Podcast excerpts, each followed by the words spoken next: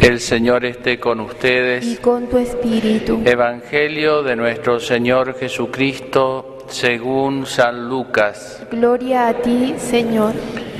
El ángel Gabriel fue enviado por Dios a una ciudad de Galilea llamada Nazaret, a una virgen que estaba comprometida con un hombre perteneciente a la familia de David llamado José. El nombre de la virgen era María. El ángel entró en su casa y la saludó diciendo, Alégrate llena de gracia, el Señor está contigo. Al oír estas palabras ella quedó desconcertada y se preguntaba qué podía significar ese saludo. Pero el ángel le dijo, No temas María, porque Dios te ha favorecido. Concebirás y darás a luz un hijo y le pondrás por nombre Jesús. Él será grande y será llamado Hijo del Altísimo. El Señor Dios le dará el trono de David su padre, reinará sobre la casa de Jacob para siempre y su reino no tendrá fin. María dijo al ángel, ¿cómo puede ser eso si yo no tengo relación con ningún hombre? El ángel le respondió, el Espíritu Santo descenderá sobre ti y el poder del Altísimo te cubrirá con su sombra. Por eso el niño será santo y será llamado Hijo de Dios. También tu parienta Isabel concibió un hijo a pesar de su vejez, y la que era considerada estéril ya se encuentra en su sexto mes, porque no hay nada imposible para Dios. María dijo entonces, Yo soy la servidora del Señor, que se haga en mí según tu palabra. Y el ángel se alejó. Palabra del Señor. Gloria a ti, Señor Jesús.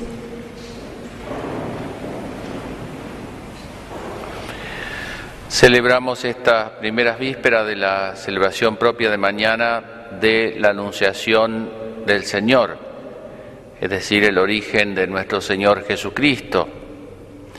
Dios había planeado, Dios Padre, Hijo y Espíritu Santo, la Santísima Trinidad, después del pecado original, la salvación, la sanación del ser humano. Ahora, lo novedoso fue el modo de salvación, porque en ese modo de salvación, que es lo que celebramos hoy, la segunda persona de la Santísima Trinidad, el Hijo, Dios eterno como Dios, eh, digamos, eh, invisible, todopoderoso, eh, asumió una naturaleza como la nuestra, se hizo visible, se hizo temporal, una fecha de nacimiento, se hizo mortal, murió en la cruz, se hizo débil, ¿no? Como un niño inmortal, para salvarnos. ¿eh? Es como que el médico se, digamos, ese suero que decíamos que el, demonio nos metió el veneno en las venas, el veneno de la desconfianza, y el suero antiofídico que, nos vino a traer Jesús, que es su gracia, lo inoculó en nuestras venas. Ese médico nos curó eh, haciéndose cercano a nosotros. Son esas verdades que uno supone en la fe católica y que a fuerza de costumbre por ahí se pueden ir desfigurando. Porque de vez en cuando es bueno preguntarse, porque Jesús el, bueno, es el fundador de la iglesia, es nuestro Salvador, es a quien nosotros seguimos. Somos cristianos porque somos seguidores de Cristo.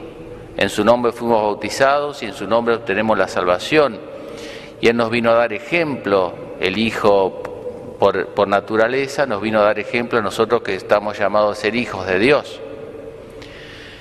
Y eh, es bueno porque a veces en el traqueteo del camino se nos puede desfigurar la, lo que, la persona de Jesús, misteriosa persona de Jesús y es un tema que no vamos a desarrollar, ¿no? Pero es interesante pensar que según sea Cristo para nosotros, así será nuestro cristianismo.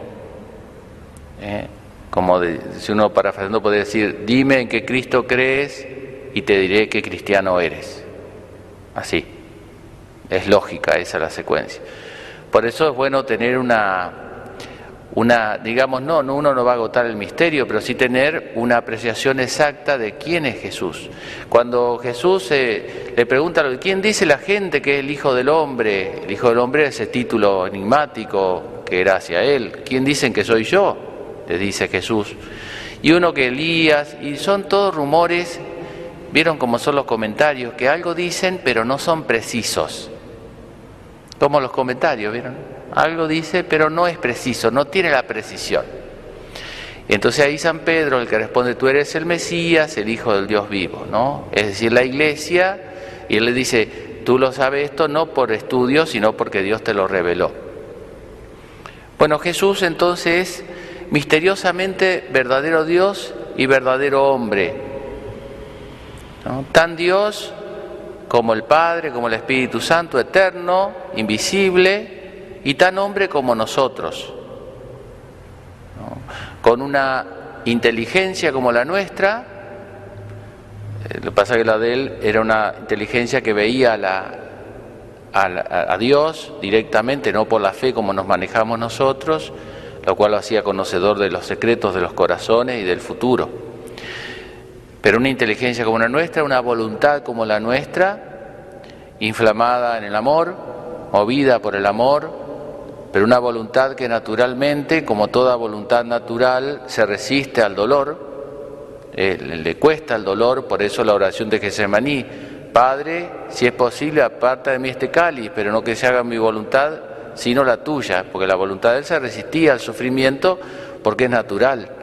Nosotros no estamos hechos para el dolor, el dolor siempre eh, tenemos que sobreponernos al dolor, no nos resulta con natural el dolor si el placer o si el bien. Una, voluntad como la nuestra, eh, las pasiones, sensibilidad, deseos, temores, tristezas, iras, pero con esta gran diferencia, ¿no es cierto?, que eh, en Jesús no pasaba como nosotros que, se nos desordenan esas pasiones que son buenas, porque los deseos son buenos, la ira en su justa medida es buena, porque la injusticia a uno le despierta ira o bronca. Eh, los temores son en su justa medida saludables, porque son los que nos preservan de los males. El tema es que nosotros se nos desordena y a veces nos nubla la inteligencia y nuestra ira nos, ¿no es cierto?, nos hace actuar desproporcionadamente, o la tristeza nos hace ver todo negro, eh, en Jesús no era así, pero sin embargo era capaz de sentir tristeza, sentir ira, sentir deseo. No era, digamos, eh, tenía sentimientos Jesús humanos como los nuestros, en todo semejante a nosotros, un cuerpo también como el nuestro, real, con todas funciones vitales, em, en todo semejante a nosotros, menos en el pecado, ¿no? Lo que nosotros tenemos que es que fácilmente eh, se nos desordena a veces sobre todo las pasiones o la inteligencia que conoce, ¿no es cierto?, em, el error o la ignorancia, conoce la ignorancia, es medio raro decirlo, pero bueno, eh, a veces uno elige la ignorancia, eh, la voluntad que a veces es dominada por la soberbia o por el egoísmo y las pasiones que a veces nos llevan, ¿no? los instintos nos dominan, y nos hacen caer en vicios, en adicciones, que nosotros mismos nos damos cuenta que no dominamos. ¿no?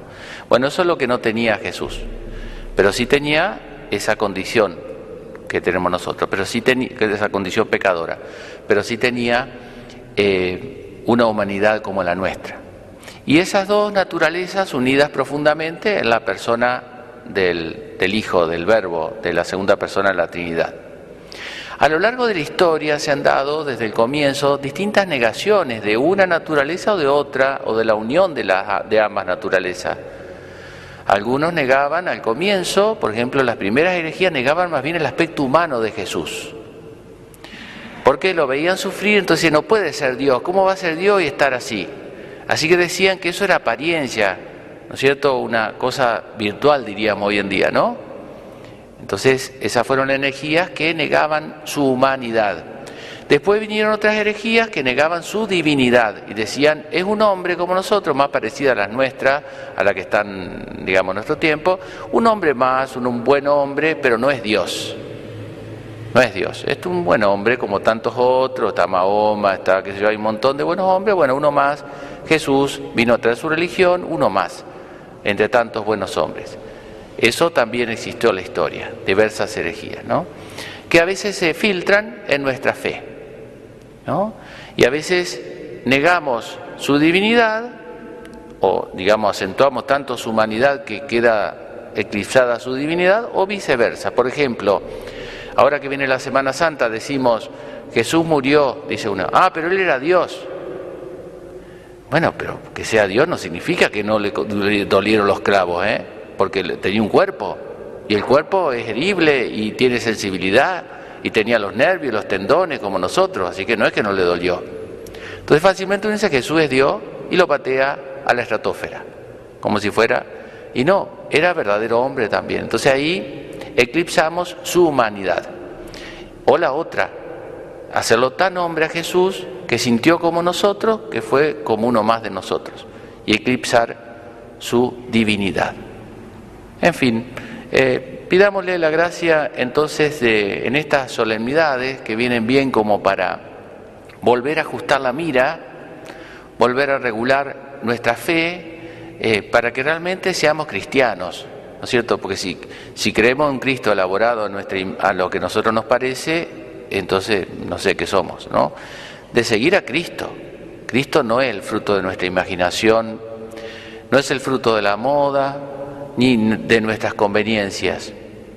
No es una proyección, como diría Marx o todos esos autores, de, de, de nuestros deseos, de nosotros mismos. Sería muy triste seguir, seguiríamos una... Yo no doy mi vida por alguien que no existe o por alguien que es un mero hombre nada más. Yo si doy mi vida es por alguien que vale la pena.